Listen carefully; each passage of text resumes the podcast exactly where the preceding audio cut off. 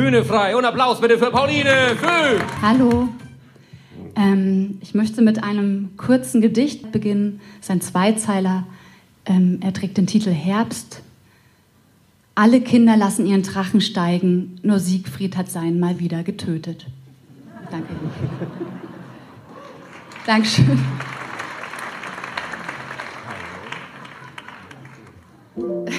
Es freut mich immer sehr, wenn jemand denselben Humor wie ich hat. Kontaktaufnahme. Der Podcast des Bildungszentrums Nürnberg.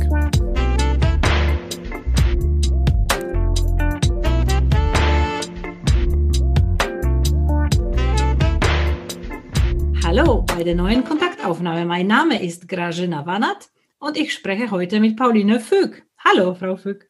Hallo. Frau Füg, wenn Sie jemand auf einer Party fragt, was Sie machen beruflich, was antworten Sie dann? Oh weia, ich muss immer ganz schön ausholen, weil ich so viel mache und die Sachen dann auch manchmal erklärt werden müssen.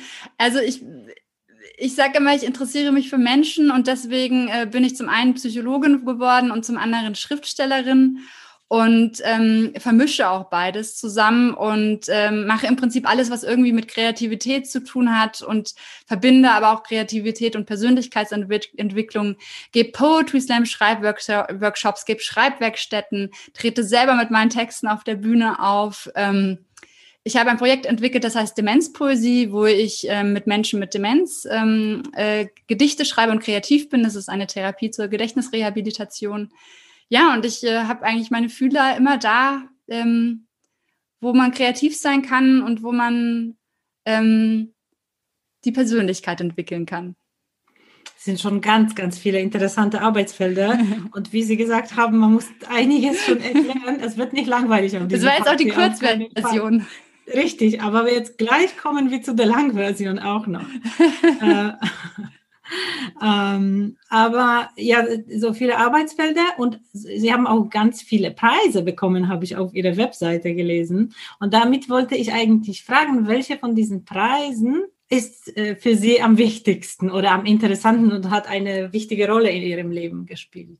Ja, ich glaube, es ist immer, es sind alle Preise wichtig, weil sie meine, meine Arbeit wertschätzen. Und für mich ist das einfach total schön, dass äh, Menschen das wahrnehmen, was ich tue und das auszeichnen. Und was ich besonders wertschätze, ist es, dass ich über so einen langen Zeitraum immer wieder mit Preisen ausgezeichnet bin. Und ähm, jetzt aktuell habe ich ähm, das Arbeitsstipendium des Freistaats Bayern bekommen, also jetzt ganz frisch, da war im Oktober die Preisverleihung. Und das äh, war natürlich total schön, einfach zu wissen, okay, jetzt ist zwar Corona-Krise, aber ich habe durch das Stipendium jetzt einfach auch ein bisschen kurz eine finanzielle Verschnaufpause mhm. ähm, und meine Arbeit wird anerkannt und ähm, in der Presse wird natürlich darüber berichtet. Das heißt, man geht nicht so verloren in dieser, ja, vielleicht ja doch nicht zu einem vermeintlich nicht systemrelevanten ähm, mhm. Kulturbranche, die einfach gerade richtig gelockdownt ist. Und das ist wahr. Mhm. Ja, und da war ich deswegen eben ganz froh, weil das wie so ein Fingerzeig zeig nochmal war, okay, Kultur ist da und Kultur wird ähm, ausgezeichnet und das war echt gut für mich. Ja. Mhm. Aber ich habe mal gehört, dass in Ihrer Biografie der Kulturpreis Bayern eine wichtige Rolle gespielt hat. Ja, ja, das auf alle Fälle. Also der hat ähm, den, also einen, den Anstoß gegeben, dass ich wirklich mhm. ähm, als Künstlerin komplett leben konnte und dass ich nicht mehr nur unterwegs war und irgendwie für 50 Euro aufgetreten bin und dann die Miete bezahlt habe für eine Wohnung, in der ich nie war, weil ich nur unterwegs war um irgendwie äh, Geld zu verdienen für die Miete. Also es war so ein sich in den äh, Schwanz beißende Katze mhm. quasi. Und ähm, das war total wichtig für mich. Also weil es auch eben auch mit Geld dotiert war und ich einfach auch da quasi plötzlich ähm, ja gesehen auch wurde. Weiche, auch die ja, Weiche genau, so eine ganz wichtige Weichenstellung. Genau, ob ich doch als Psychologin äh, mhm. mich irgendwo fix anstellen lasse oder ob ich das eben schaffen kann mit der Selbstständigkeit. Ja. Mhm. Äh, Sie sind Poetry Slammerin. Und falls es jemand unter unseren ZuhörerInnen geben sollte, der noch keine Ahnung hat, was Poetry Slam ist, was, was ist das eigentlich? Wie kann man das erklären? Ähm, Poetry Slams sind moderne Poesieschlachten. Da treten meistens so acht Poeten und Poetinnen gegeneinander an und die müssen drei Regeln beachten, nämlich der Text muss selbst geschrieben sein, der Text darf nicht länger sein als sechs Minuten und sie dürfen sich nicht verkleiden, keine Requisiten verwenden. Und das Publikum entscheidet dann mit Applaus oder mit Jurywertung, wer ist denn der oder die Beste und dann gewinnt man irgendeinen Quatschpreis und ganz viel Ruhm und Ehre.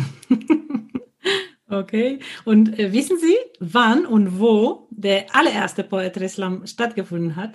Ja, in Chicago äh, 1986 im, wow. ähm, genau, irgendwas, äh, Green Mills Club oder so hieß der, glaube ich. Green, Green Mill, Green, ja. Genau, Green Mill Club. Genau. Ich habe es gestern nachgelesen, nicht, dass ich jetzt so angeben wollte mit meinem Wissen, aber ich fand es so super spannend. Ja, total. Dass es auch 34 Jahre her ist, ja, dass, ja. dass das Format schon so alt ist, kann man schon sagen und das auch so eine Kultkneipe war, in der früher Al Capone gerne saß. ja, also wurde. Total spannend. Da gibt es auch eine tolle Arte-Dokumentation ah. drüber. Ah. Ich, ich überlege gerade, wie der Herr heißt, der das gemacht hat. Ich glaube, Wolkenstein heißt er mit Nachnamen. Ich müsste nochmal nachgucken, Ralf Wolkenstein, aber ich bin jetzt auch nicht hundertprozentig sicher. Aber es gibt eine richtig tolle Arte-Doku, wo du da auch, wo auch wirklich in einem Club drin gefilmt wird. Mhm. Ja. Ja, vielleicht finden wir den Namen. Ja, vielleicht kann man es verlinken. In Shownotes genau ja. reinsetzen. Mm, ja, auf jeden Fall 34 Jahre, das ist schon eine Geschichte und die Slams sind nach wie vor wahnsinnig populär. Also ja. die füllen auch ganz große Säle, äh, Konzertsäle oder Festivals. Zumindest wenn nicht gerade Corona ist. Ja, ja natürlich. Ha. ja. und was meinen Sie, warum ist dieses Format so populär und so beliebt? Also ich glaube, es ist der partizipative Charakter, dass eben das Publikum wirklich mitmachen kann, den Abend gestalten und den Abend entscheiden kann durch eben die Applausabstimmung. Und es ist eben diese Abwechslung. Also, dass eben ganz viele unterschiedliche Texte sind und ja, und dass die Poeten, Poetinnen wirklich die, Texte auch leben und performen. Also die sind ja gleichzeitig mhm. AutorInnen und SchauspielerInnen. Und äh, das ist einfach schon einzigartig und deswegen ist Poetry Slam einfach so erfolgreich. Aber so Zeitvorgaben gibt's nicht. Doch, sechs Minuten. Ah, sechs Minuten tatsächlich. Also es ist nach Stadt unterschiedlich. Es gibt auch Städte, da ist es fünf Minuten, es gibt Städte, da ist es mhm. sieben Minuten. Aber bei den deutschsprachigen oder bayerischen Meisterschaften ist es meistens sechs Minuten. Deswegen ist das immer so eine ganz gute äh, Zeit, an die genau. man sich halten kann. Wobei ich auch, je nachdem, was ich für Texte schreibe, bei meinen Lyriktexten bin ich immer kürzer, weil Lyrik einfach anstrengender ist, um zuzuhören. Mhm. Ähm, und wenn ich Prosa schreibe, dann sind die schon dann aber auch um die sechs Minuten lang. Ja. Mhm. 2006 und 2007 waren sie Finalisten der deutschsprachigen Meisterschaften im Poetry Slam, wo sie 2007 zur besten weiblichen Bühnenpoetin gekürt wurden. Und warum? Gibt es dieses Kategorisieren nach Geschlechtern? Ist das gut oder kann das weg? Äh, das Kategorien, Kategorisieren gibt es gar nicht wirklich nicht im Poetry Slam. Ah. Nee, gab es auch tatsächlich nie. Es ist aber tatsächlich so, dass bisher erst äh, in all den, ich glaube mittlerweile 20 Jahren, wo es Poetry Slam deutschsprachige Meisterschaften gibt, eine einzige Frau erst gewonnen hat. Das mhm. heißt, ähm, es, es ist dann oft so, dass es, dass man vielleicht, dass es eine oder zwei Frauen ins Finale schaffen aber ähm, dass man eben keine äh, Siegerin hat. Und ähm, deswegen habe ich das einfach mal in meine Biografie geschrieben. Also müsste mhm. man nicht, ich bin insgesamt bin ich damals Vierte geworden, also von, ne, von der gesamten Meisterschaft, mhm.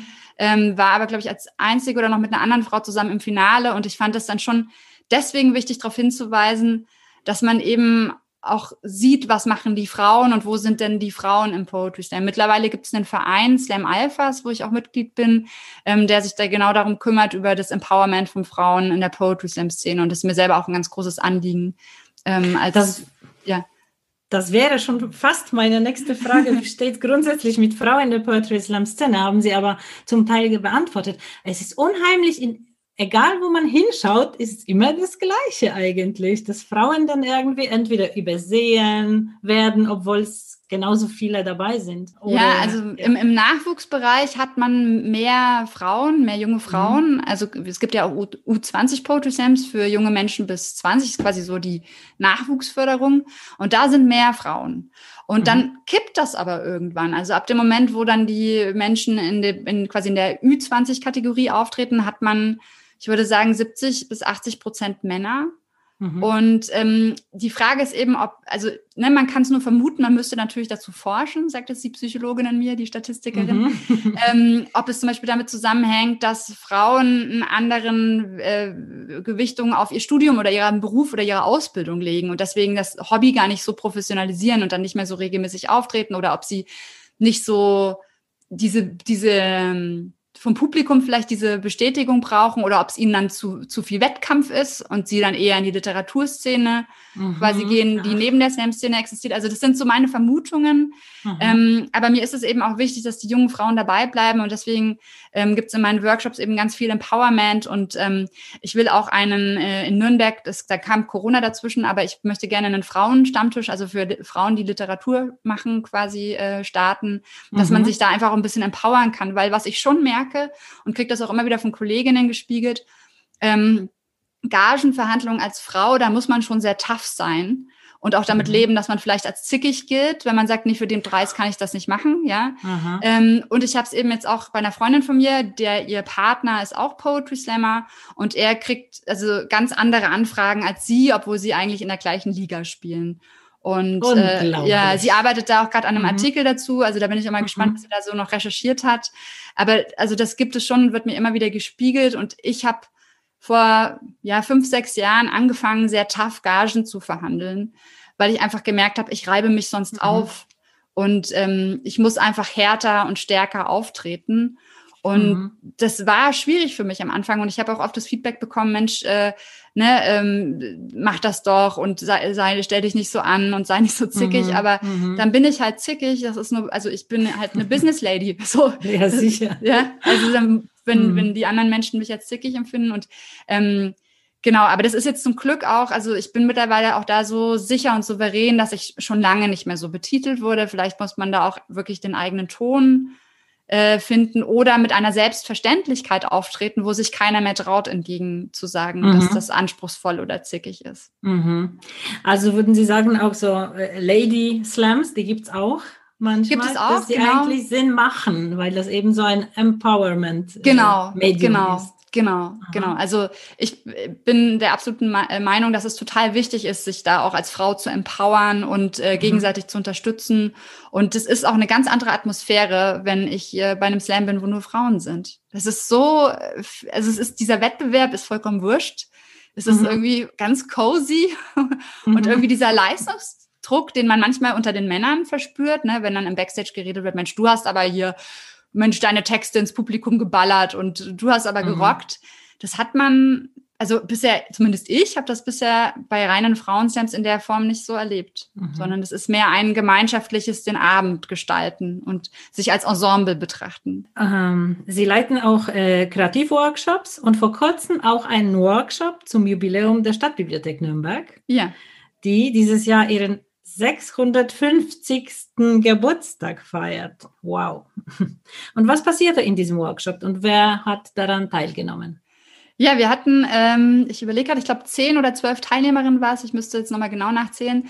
Und wir haben das ausgeschrieben für junge Menschen bis 30 Jahre, die konnten sich anmelden. Das haben wir über den Instagram-Kanal, also mein Kollege Michi Meicherek, mit dem ich den U20 Poetry Slam in Nürnberg mache, mit dem habe ich zusammen einen Workshop gegeben. Und wir haben den Instagram-Kanal und darüber haben wir das beworben und über diverse andere Kanäle bei Facebook und so weiter und eben über die Stadtbücherei. Und ähm, ja, wir haben kreativ gearbeitet ähm, mit Texten aus dem Archiv der Stadtbücherei. Wir mhm. haben gedacht, wenn der Workshop schon digital stattfinden muss, dann wollen wir eine analoge Variante mit einfügen. Und es gab Päckchen von uns nach Hause geschickt mit Zeitschriften, wow. Zeitungen, Aha. Materialien aus dem Archiv. Und dann mhm. wurden Lyrik-Collagen gebastelt und natürlich auch so ein bisschen was über Poetry Slam gelernt. Und wir haben auch kleine Kurzgedichte geschrieben, aber die Lyrik-Collage war so das Hauptwerk. Und ähm, das Tolle bei Lyrik-Collage ist, man schreibt, ohne wirklich zu schreiben, weil man ja schneidet. Und eine ganz mhm. bekannte Lyrik-Collagistin ist Hertha Müller, Literaturnobelpreisträgerin, die ja wirklich auch Ausstellungen damit hat. Und es ist Wahnsinn, was ich die noch schreibt. eine. Wen kennst du noch? Das, äh, sie, Entschuldigung. Äh, wir können uns super gerne duzen, würde mich freuen. Es war so vertraut. Wunderbar. Das ist eben bei diesen Online-Gesprächen auch oft so, dass man Ja. sich so nah kommt, irgendwie Ja. sofort im Wohnzimmer sitzt. Das stimmt, ja. Das äh, Ja. finde ich super. Okay. Also wir duzen uns ab Ja, äh, jetzt. Pauline. Grage, ne? Dann muss ich gucken, ob ich das aussprechen kann. Grażyna. Genau. Ja. Okay. Ja, und äh, ich komme aus Polen und eben aus Polen kommt auch diese Nobelpreisträgerin, die heißt Szymborska, schwer Okay, auszusprechen. okay. Aber sie ist auch Dichterin und hat auch Collagen gemacht und damit auch Ausstellungen. Die ist leider schon tot, so eine Okay, tolle, wow. interessante Dame. Ja. Das muss ich mal recherchieren. Ja, ich finde, also ich, ich schreibe dir den Namen. gerne. Ja, voll gerne. Dann, dann Ja. schaue ich mir das mal an. Cool. Mhm. Also Ja, das sind doch- Collagen habt ihr dann gemacht. Genau, genau. Ja. Und die dürfen die TeilnehmerInnen auch jetzt an die Stadtbücherei schicken und die kommen dann ins Archiv, wenn sie das mögen. Und wir Mhm. haben die eben aber auch aufgenommen, die wird es beim Instagram-Kanal zu hören gehen, äh, geben von uns. Und es hat total Spaß gemacht und das haben sich alle richtig gefreut, so ein Päckchen zu bekommen mit Kleber und Zeitschriften und Archivmaterial. Und da sind schöne Mhm. Kunstwerke entstanden. Ja, super. Hoffentlich werden sie auch ausgestellt. Ich hoffe, ja, mal gucken, Ja. also wie die Planung jetzt auch wird wegen Corona, was man wie wo machen kann. Aber es ist auf jeden Fall zumindest auch was, was man vielleicht auch durchs Schaufenster oder durch eine Glaswand von außen sehen könnte. Mal Mhm. gucken. Ich ja. habe eine vertonte Collage hier vorliegen von Florian Kurz. Die können Ja. wir uns jetzt anhören. Liebe Leserinnen und Leser, Be Art. Diese neuen Räume zu eröffnen ist unerlässlich. Ich suche Vogelherz. Ein Bibliothekar schüttelt Wölfe im Kühlschrank, eine Handvoll Propaganda wird ganz zerstört werden. Ein Wort der Anerkennung dem Kriegsverdruss, bum di bum bu dim. In Vorfreude, Oscar Wilde, Fernruf 60 81 7. Auch du hast in diesem Workshop eine Collage erstellt. Kannst du sie uns vorlesen? Sehr gerne. Herzlich willkommen in der neuen Bibliothek. Küsse lesen lernen. Die Blumen ordnet ihr des Wissens an zu Sträußen. Dich spontan einladen, Blaubeeren suchen, Zimtschnecken im Kühlschrank der eigenen Kindheit, nur Reste und am Abend Bücher lesen. Ich wirke weise für den Frieden und die Einsamkeit auf dem Platz. Also schweigen wir lieber über die Bedeutung der Frage, wer spricht. Danke. Es sind so schöne Workshop-Ergebnisse und ich freue mich schon jetzt, ankündigen zu dürfen, dass wir für das nächste Jahr gemeinsam was planen. Ja. Kreativkurse am Bildungszentrum. Ich freue mich auch. Äh, ja, und es heißt dann Kreatives Schreiben leicht gemacht. Die preisgekrönte Autorin Pauline Füg gibt Tipps und Tricks. Wie finde ich eine Idee? Wie setze ich sie um? Wie klingt mein Text gut? Wie schreibe ich gut? Es werden jede Menge kreative Schreibübungen gemeinsam gemacht und Ideen weiterentwickelt. Und Ziel von diesem Workshop ist es, Anregungen zu geben und das Schreiben auch nach dem Workshop in den eigenen Alltag zu integrieren. Und für Interessierte gibt es außerdem einen kleinen Exkurs rund um das Thema Poetry Slam. Auf jeden Fall sind schreibinteressierte Menschen jeden Alters herzlichst willkommen. Ja, vor allem, wir machen einen Online- und einen Offline-Plan. Wir- Das heißt, jeder kann nach Vorliebe sich melden. eben online am 15. April und offline, hoffentlich unter freiem Himmel, so wollen wir es organisieren, am Samstag, den 5. Juni 2021. Welche Erfahrungen hast du schon mit Online-Kursen gemacht? Ähm, gute und viel mittlerweile. Also ich habe Mhm. ähm, im April, als dann klar war, okay, das, äh, es ist jetzt für mich erstmal nicht absehbar, wann ich wieder äh, vor Ort arbeiten kann, weil ich auch eben auch viel in Schulen und Bildungsanrichten, Theatern bin, habe ich dann gesagt, okay, ich, ich entwickle ein Konzept für Online-Workshops und ursprünglich war geplant, dass ich im Rahmen der Literaturtage Ingolstadt ähm, Workshops an Schulen gebe. Und dann habe ich die Literaturtage angerufen und habe gesagt, wie sieht's denn aus? Habt ihr nicht Lust? Wir planen das online. Und die waren sofort dabei. Und dann haben wir das mit äh, ganz äh, vielen tollen äh, Jugendlichen gemacht und haben dann eben auch mein, mein ähm, Kollege und ich und wir haben dann eben auch um Feedback immer gebeten und haben das dann immer weiter optimiert. Und es war total schön auch zu sehen, dass die Jugendlichen im Lockdown, weil ja auch keine Schule war, was zu tun hatten, die waren richtig glücklich dabei sein zu können Mhm. und sie hatten das Gefühl, sie können ja mitgestalten, weil wir das Konzept neu entwickeln. Das heißt, wir haben gesagt, sagt uns ehrlich, welche Übung hat nicht funktioniert, was fehlt euch noch? Ah, toll. Dann war das ein Aha. total schöner und toller Austausch und ähm, Mhm. und klar, es ist nicht vor Ort. Manche Sachen kann man eben in der Form nicht machen. Ich habe keine Bühne, ich habe kein Mikrofon, wo ich nochmal Performanceübungen in dem klassischen Sinne mache. Und der, der Auftritt ist auch eher im Sitzen oder mit einem Video oder so. Ähm, aber ich habe zum Beispiel auch das Feedback bekommen von den Jugendlichen, gerade im Lockdown, sie hatten was zu tun. Sie haben auch andere von anderen Schulen kennengelernt. Dann gab es auch Mhm. Jugendliche, die selber gerade in Quarantäne waren, die teil, aber am Workshop teilnehmen konnten, denen nicht die Decke auf den Kopf gefallen ist. Ähm, es gab Jugendliche, deren Eltern Risikopatientinnen wären, die gesagt haben, ich hätte offline gar nicht hingekonnt, so fühle ich mich wohl. Und ähm, und was ich auch für eine Erfahrung gemacht habe, ist, dass sie sich mehr trauen, mit mir in den Mhm. Breakout-Rooms einzeln über Texte zu reden, als wenn wir jetzt im großen Workshop-Raum sind, wo andere zuhören können. Und ähm, ja, und dann habe ich eben über den, den Frühjahr, Sommer dieses Konzept weiterentwickelt und mache eben diese Online-Workshops jetzt schon seit über einem halben Jahr und finde es total schön, einfach diese digitale Möglichkeit nutzen zu können.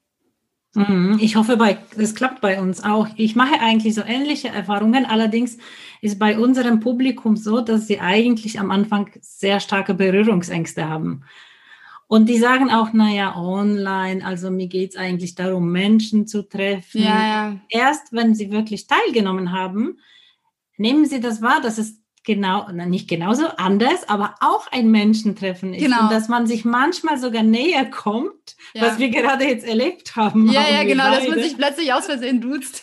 Genau, dass man so eine Vertrauenssituation Ja. Auch erschaffen kann. Und dann, dann funktioniert es wunderbar. Und dann sagen sie auch oft, ach, das war so toll, ich wäre heute Abend gar nicht rausgekommen und dann war ich doch dabei. Finde ich klasse. Also ja. ich glaube, das, das braucht noch ein bisschen Zeit. Ich glaube auch, dass tatsächlich auch eine Generationsfrage ist. Also die Richtig. Jugendlichen, die Mhm. mit dem Handy wirklich von klein auf aufgewachsen sind, für die ist das intuitiver ähm, Mhm. als jetzt eine Generation, die sich mit diesen, äh, sag ich mal, ausgefallenen Apps oder Tools noch nicht so ähm, Mhm. auseinandergesetzt hat. Und ähm, ich merke aber auch dann wirklich, dass nach diesem ersten Online-Treffen, auch gerade bei ähm, ja, der Generation, die eben nicht mit dem Handy so digital native mäßig aufgewachsen sind. Ich bin ja auch gerade so die Grenze. Also ich mein erstes Mhm. Handy habe ich mit 16, 17 gehabt, ja. Ich Mhm. bin gerade so die Grenze, die noch reingewachsen ist. Aber ich auf jeden Fall, wenn dann die Leute, die sich noch nicht so sicher sind mit diesen ganzen digitalen Sachen, wenn die es das erste Mal probiert haben, dann merkt man eben, wie die dann ja das irgendwie auch spannend finden. Also genau was du auch gesagt hast, dass sie dann sagen, ach krass, hätte ich nicht gedacht, aber ist ja ganz cool. Mhm. Und ähm, Ja. ich sehe dann meine Aufgabe auch da drin, dass ich, also ich arbeite viel mit Zoom, aber eben auch mit anderen Tools, je nachdem, was die jeweilige Einrichtung, für die ich arbeite, eben dann nimmt, ja, weil es gibt ja immer irgendwelche Richtlinien. Ähm, und ich empfinde meine Rolle dann auch das Tool zu beherrschen und zu gucken, okay, Mhm. was kann ich dann, wie kann ich ein Whiteboard nutzen, wie kann ich es mit Breakout Rooms, wie kann ich den Chat nutzen, dass eben das facettenreich gestaltet wird und nicht nur eins zu eins einfach von offline auf den Versuch eines online, weil das ist so nicht möglich. Man muss es einfach ein bisschen anders gestalten und anpassen. Sicher. Mhm. Aber das macht dann irgendwie auch wirklich Spaß und äh, wenn man dann alles mal so ein bisschen austestet und probiert, das ist einfach schön. Mhm. Wenn wir jetzt weiterkommen in dem äh, Erklären von deinem Arbeitsfeldern, schreibst du auf deiner Webseite die perfekte Kombination deiner Leidenschaften Literatur und Psychologie äh, ist die Demenzpoesie. Ja. Was ist das eigentlich? Ja, ähm, das ist eine Therapie zur Gedächtnisrehabilitation von Menschen mit Demenz. Äh, mittlerweile ist es aber so, dass ich das mit der Kollegin, mit der ich das entwickelt habe, ähm, mit allen möglichen Gruppen mache, also mit ähm, sozial schwachen Jugendlichen oder auch mit Menschen, die äh, psychische Erkrankungen haben oder mit ähm, der Lebenshilfe zum Beispiel. Also alle Gruppen, die quasi ja ähm, kognitive Einschränkungen haben oder Besonderheiten haben. Und ähm, es ist eine Gruppentherapie, das heißt, wir sind dann entweder in den Einrichtungen, machen das aber auch manchmal in Museen, wo wir dann mit Kunstgegenständen das noch arbeiten. Und wir sprechen quasi Gedichte, entweder passend zur Jahreszeit, passend zu den Kunstgegenständen. Und ähm, die sprechen wir mit verschiedenen Methoden, so dass auch Menschen mit Demenz mitsprechen können. Und mhm. bei Demenz wird das Langzeitgedächtnis als letztes ähm, zerstört. Das heißt, wenn ich jetzt zum Beispiel ein Gedicht anfange von Schiller, die Glocke, dann kann das irgendjemand in einem Raum dann zu Ende sagen oder mehrere Leute sprechen da mit und da entsteht eben so eine ganz tolle Synergie und es geht ganz viel um die Aktivierung der Lebensqualität und die Ressourcen, die noch da sind, zu nutzen und so lange wie möglich zu bewahren. Also klar, wenn jemand schon Demenz hat, dann können wir das, den Prozess nicht mehr umkehren, aber wir können das Gedächtnis trainieren. Mhm. Ähm, beziehungsweise wir, Tra Training ist nochmal eine andere Richtung, aber wir können die Ressourcen nutzen und äh, eine Rehabilitation machen und ähm, genau und damit arbeiten, was da ist und das so lange wie es geht eben bewahren. Mhm, beeindruckend. Ja. ja, macht auch und, wirklich Spaß. Und das nächste zu erklären heißt Großraumdichten. Ja, ähm, Großraumdichten ist äh, mit meinem Kollegen Tobias Heil ein Projekt. Wir treten als Poetry Slam Team auf. Das heißt, wir sprechen auch unsere Texte zu zweit. Das kann man sich so ein bisschen vorstellen, wie wenn man einen Kanon singen würde, nur dass wir sprechen. Also wir sprechen synchron, wir sprechen zeitversetzt. Ähm, wir haben bestimmte Refrains, die wir wiederholen in, in einer Rhythmik und äh, arbeiten aber auch mit MusikerInnen zusammen und mit einer Videokünstlerin und Großraumdichten ist quasi unser ja, Konzeptname für quasi alles, was mit Kunst, die auf so einem Poetry Slam Team äh, basiert, zu tun hat. Mhm. Und das kann man sich anschauen, jetzt auch die Ergebnisse live genau. oder naja, jetzt wahrscheinlich nicht, aber sonst auf den Bühnen. Genau, sonst auf Bühnen, genau. Wir mhm. treten mhm. bei den deutschsprachigen Poetry Slam Meisterschaften auch regelmäßig auf. Ähm, bei YouTube findet man einiges ähm, von mhm. uns, also wenn man Großraumdichten eingibt. Oh ja, und dort findet man zum Beispiel das wunderbare Stück unter dem Titel Spiegel, was einst zum Gewinner des Publikumspreises im ZDF Poetry Wettbewerb wurde, mit Beats von Ludwig Berger.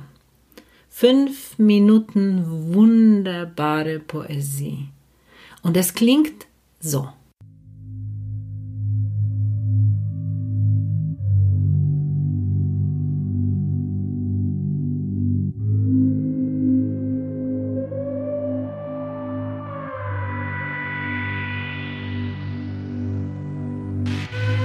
Man wacht auf und wartet.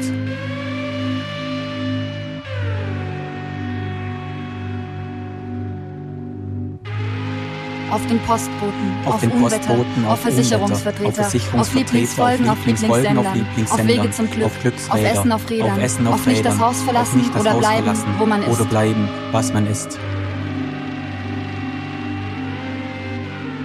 Man, man weiß es nicht wenn solch Nebensächlichkeit tatsächlich von Interesse wäre. Wenn solch Nichtigkeit Wichtigkeit erlänge.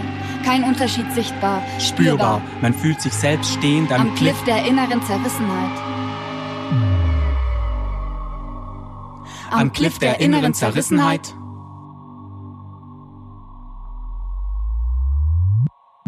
Allein diskutiert man. Liegen bleiben oder aufstehen. Liegen, bleiben oder stehen. Wenn's nur diese zu klärende Frage gäbe.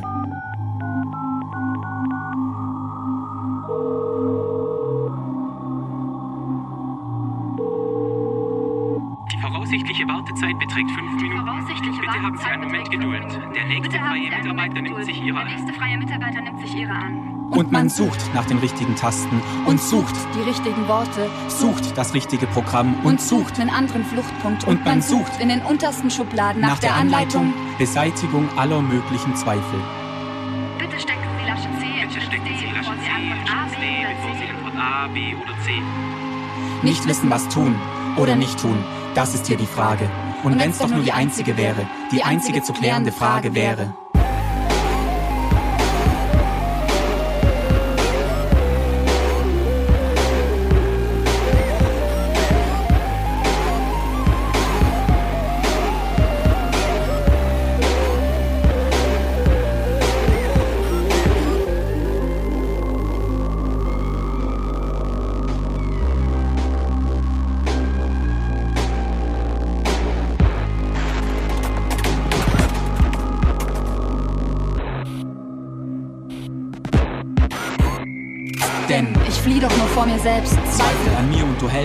Aus mit mir und stellst fest, dass es so nicht weitergehen kann. Denn so ist das Leben eben. Man bleibt am Boden kleben. Wenn man jeden Tag aufsteht, um zuzusehen. Nur reagiert. Nicht agiert. Vor sich hin stiert. Und nicht sieht.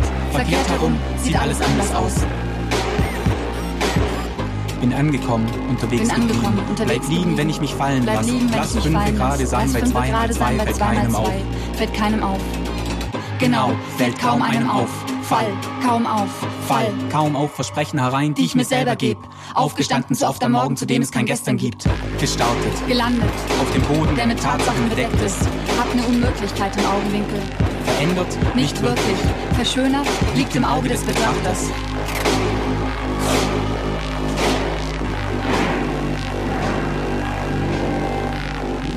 In jedem Spiegel, in den ich blicke, wieder ein Pantomime, der versucht mir ein Gesicht zu geben, das ich verloren hab auf dem Weg vom Sandkasten ins Hier, das ich verloren hab und zwar sowas von wie. Die Tage verstreichen, Die Tage und hinterlassen verstreichen keine hinterlassen Spuren. keine Spuren, denen man folgen könnte. Eins folgt dem anderen in schierer Gesetzmäßigkeit. Schritt für. Schritt in die Einsamkeit. Eins folgt dem anderen. Ich folge allein.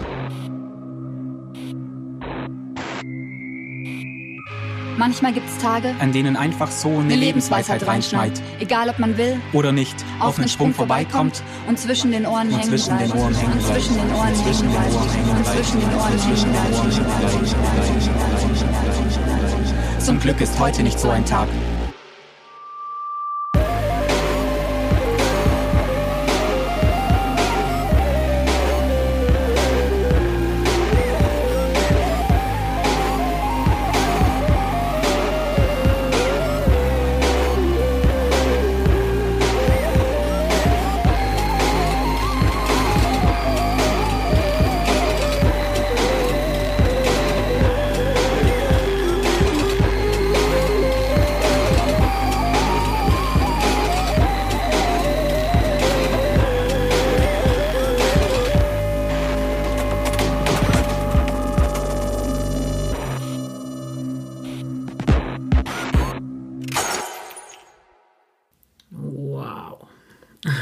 Und wer sehen möchte, wie Pauline Füg mit Tobi Heil das Stück auf die Bühne bringen, kann es, wie gesagt, auf YouTube suchen oder in unsere äh, Shownotes schauen.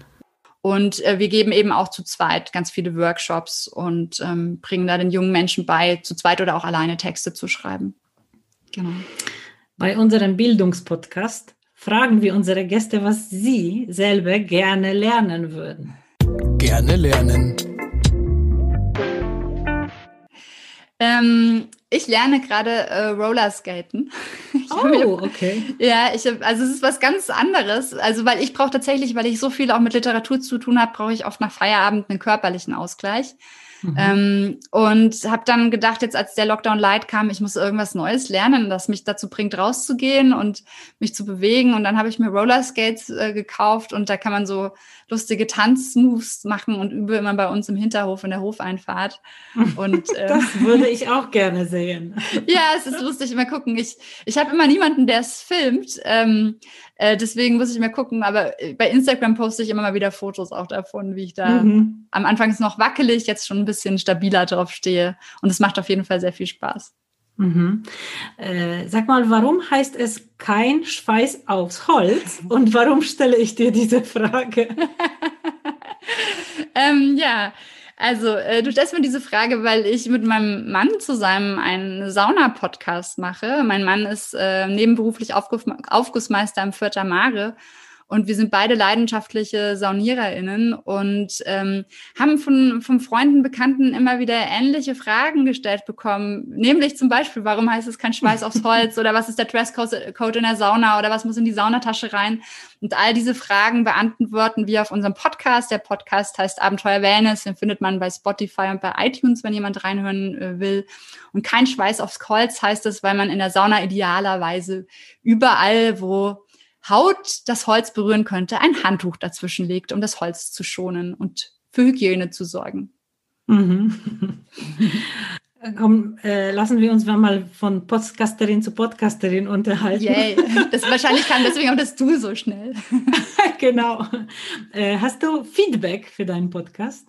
Kriegst Ja. du? Mhm. Ähm, also uns schreiben immer wieder Sauna-Fans, ähm, dass sie begeistert sind. Ähm, dann wir haben auch eine Instagram-Seite, da schreiben uns immer wieder Leute, dass sie was Neues gelernt haben. Und wir merken eben, es ist ja ein absoluter Nischen-Podcast. Wir machen das einfach aus, aus, aus Spaß auch. Und wir merken aber, dass uns immer wieder Leute schreiben, ach cool, das ist ja spannend. Und was wir dann auch sehen, dass wir halt an so Folgen wie muss man in der Sauna nackt sein oder darf man in der Sauna flirten, da mhm. sind die Podcast-Hörerzahlen sehr hoch. Also das scheinen Fragen zu sein, die Leute wirklich interessiert und wo sie dann eben mhm. auch bei uns hängen bleiben. Und ähm, ja, wir haben äh, stetige HörerInnenzahl und ähm, das ist auch nochmal so ein Feedback, dass es also nicht abbricht, sondern dass die Leute wirklich immer weiter interessiert und auch die, die Folgen immer weiter hören. Und das ist wirklich schön. Ja. Mhm. Bei uns ist es interessant, unsere Zahlen sind sehr gut. Also wir wissen Bescheid, dass wir viele Zuhörerinnen haben. Ja. Allerdings bekommen wir keine, kein Feedback. Und das ist für uns so geheimnisvoll. Ach krass, okay. Also wir bekommen jetzt auch nicht jede Woche, ne? sondern dann mhm. gibt's halt mal eine Rezension bei iTunes oder mal eine Mail oder mal jemand, der uns anschreibt und sagt, äh, mega cool, äh, was ihr macht. Aber vielleicht muss man die Leute auch animieren. Und bei uns war es auch tatsächlich so, wir haben auch eine Zeit lang, haben wir gesagt, schreibt uns Feedback, haben wir in jeder Folge mhm. gesagt. Und da kam dann auch mehr. Also, mhm. und da haben auch zum Beispiel Feedback vorgelesen von Leuten. Und das haben wir jetzt schon lange nicht mehr gemacht, müssten wir mal wieder machen. Ähm, dann haben wir auch Feedback vorgelesen von Leuten und dann war das auch schön, wenn dieses zum Beispiel Leute waren, die im Vierter Mare auch regelmäßige SaunagängerInnen sind, die dann gesagt haben, oh, neulich habt ihr mein Feedback vorgelesen und ganz glücklich waren. Super. Und dann, dann äh, ja, vielleicht muss man die Leute animieren. Oder sie wollen also, vielleicht bei euch anonym bleiben. Ich weiß nicht. Ja, trotzdem sage ich das jetzt gerne. Bitte ja. schreibt uns. Wir würden uns wahnsinnig freuen. Ja, und die E-Mail-Adresse lautet bz Podcast at stadt.nürnberg.de. Und in wie viele Podcasts warst du schon als Gast eingeladen? Ich, ich würde sagen bei so drei oder vier, also noch nicht mhm. bei so super vielen, aber so, ja, dass es irgendwie sch schön war, ja. Mhm. ähm, gibt es etwas, was, was dich in der letzten Zeit besonders genervt hat? Wir haben dafür nämlich eine Meckerecke. Echt eine Meckerecke? Also ich glaube, was mich gerade so ein bisschen nervt, ist, dass ähm, Weihnachtseinkäufe mit ganz vielen Menschen in Läden stattfinden können und äh, mit ganz nah und das Körperkontakt und Nähe da irgendwie okay ist, aber im kulturellen Bereich nicht. Also ich mhm. finde das ist also ich verstehe alles und ich bin auch gerne so, dass ich sage, okay, ich verzichte aufzutreten und auf Bühnen zu gehen, damit wir der Gesellschaft was Gutes tun.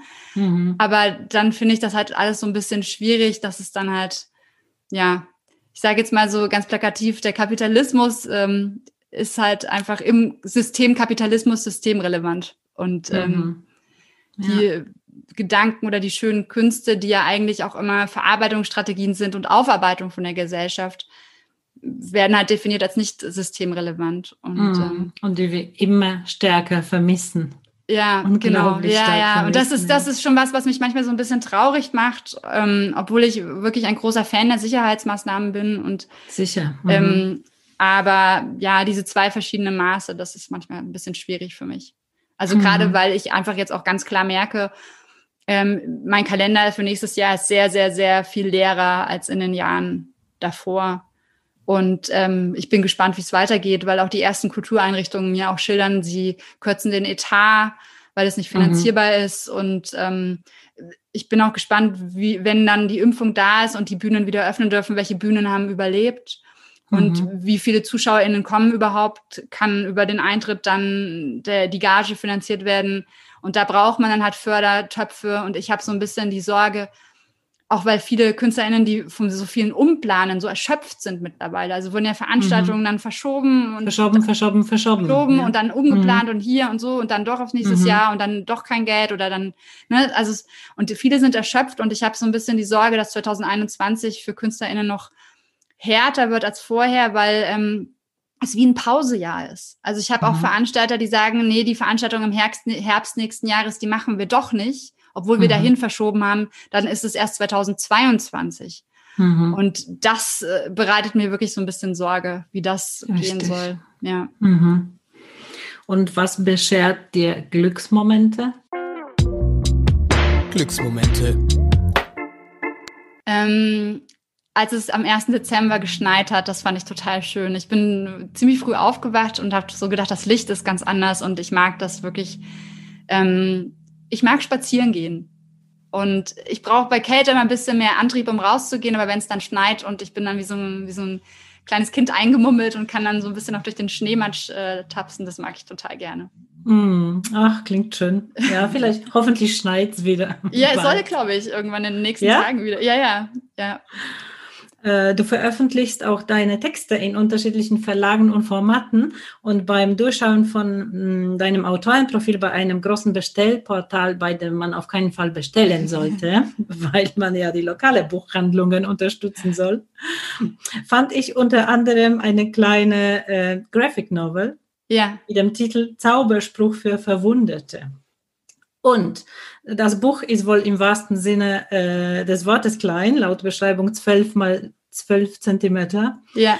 Und äh, ich fand dort auch eine Reihe von Kommentaren, alle durchwegs positiv. Ich habe das noch gar nicht selbst gelesen. Ich wusste gar nicht, dass das da noch ah, Dann kann ich dir auch vorlesen, unter anderem folgende äh, Bewertung von einem verifizierten Käufer steht da.